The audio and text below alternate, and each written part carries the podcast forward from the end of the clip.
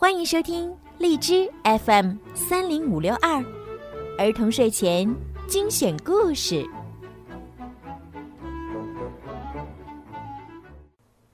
亲爱的小朋友们，你们好，我是小鱼姐姐，欢迎你们又来听我讲故事了。今天呀，小鱼姐姐要给你们讲和朋友们一起想办法系列的故事。谷仓里来了坏蛋，把每个饲料袋都啃得全是小洞洞。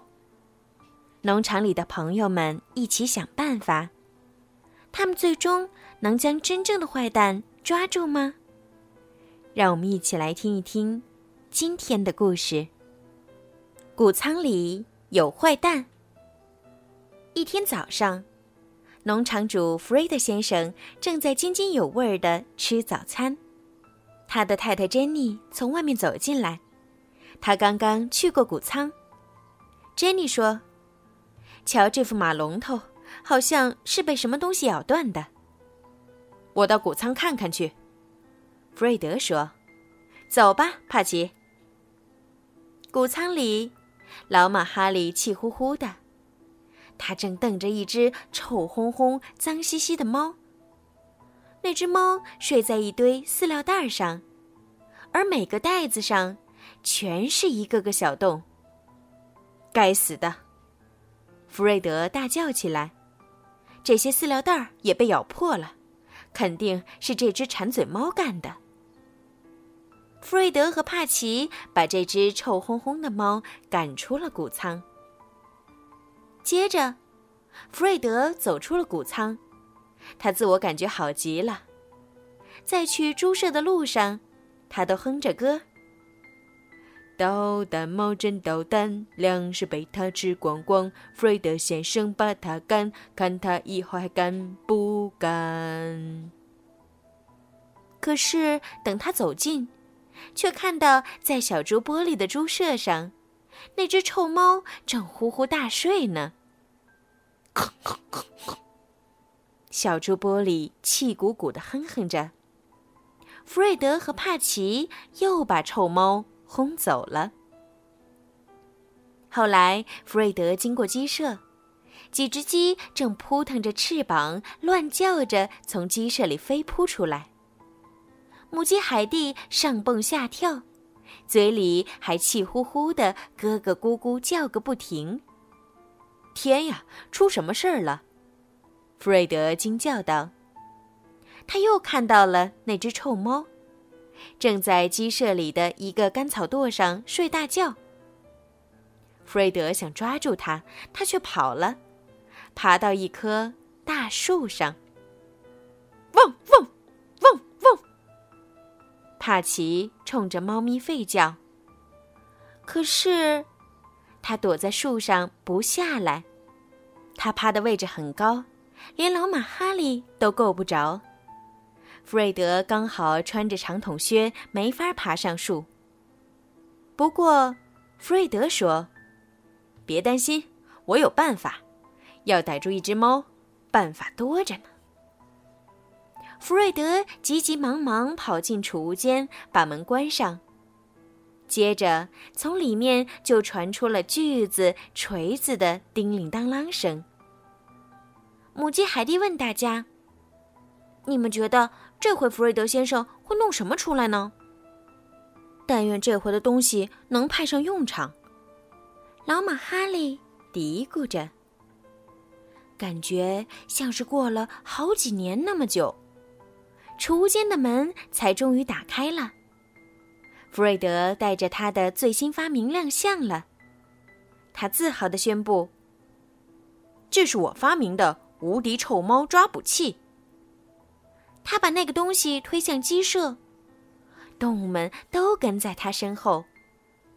弗瑞德把臭猫抓捕器放在鸡舍入口处，然后他在里头放了点儿从谷仓里拿来的饲料，好引诱那只馋嘴猫走进笼子里。他兴高采烈地说：“马上，我们就能逮着那只臭猫了。”那天夜里，弗瑞德睡得正香。突然，他被一阵可怕的声音吵醒了。喵，喵！弗瑞德一听就大叫起来，全乱套了。院子里开进了一辆消防车了。他套上长筒靴，带着帕奇冲了出去。可是，哪有什么消防车？那只是一只猫在叫个不停呢。猫咪一看到它，就飞快地跑过院子。弗瑞德和帕奇只好紧跟在后面。猫咪领着他俩来到鸡舍里，去瞧瞧那个臭猫抓捕器。汪汪！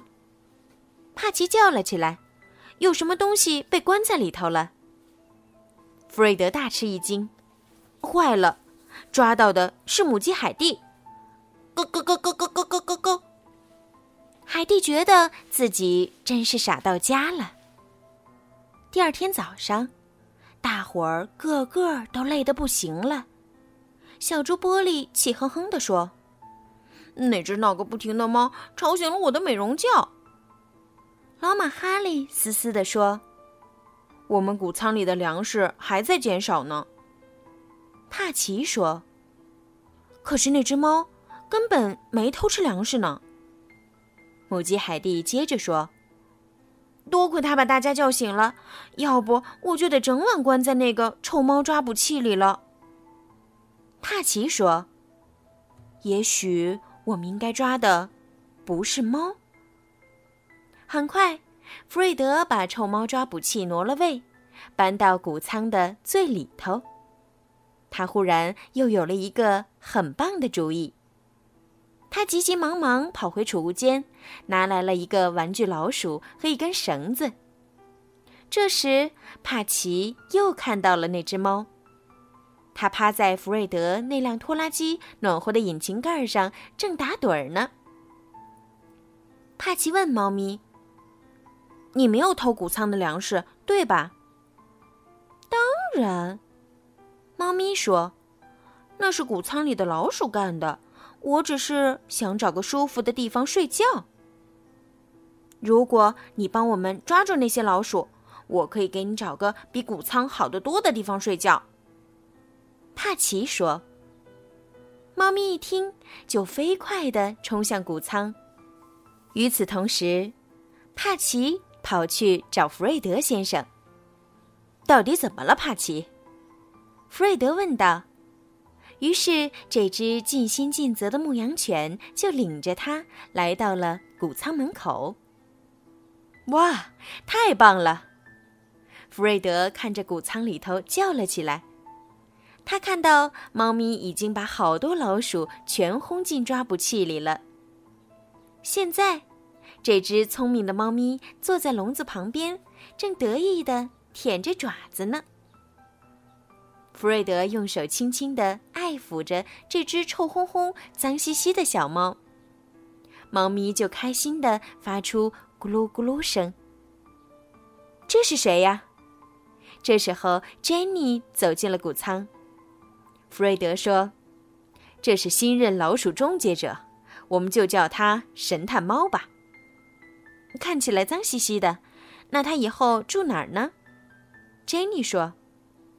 我想他应该住在屋里，享用一个又舒服又暖和的篮子。弗瑞德说：“嗯。”珍妮看了看帕奇。不过，首先他得好好的洗一个热水澡。听了这话，这只捣蛋猫立刻就觉得，在谷仓里待着也是很舒服的，至少可以不洗澡。小朋友们，故事听完了。如果让你想办法，你会用什么办法抓到谷仓里的老鼠呢？欢迎让爸爸妈妈帮助你，在故事下方留言告诉小鱼姐姐。好了，时候不早了，该睡觉了。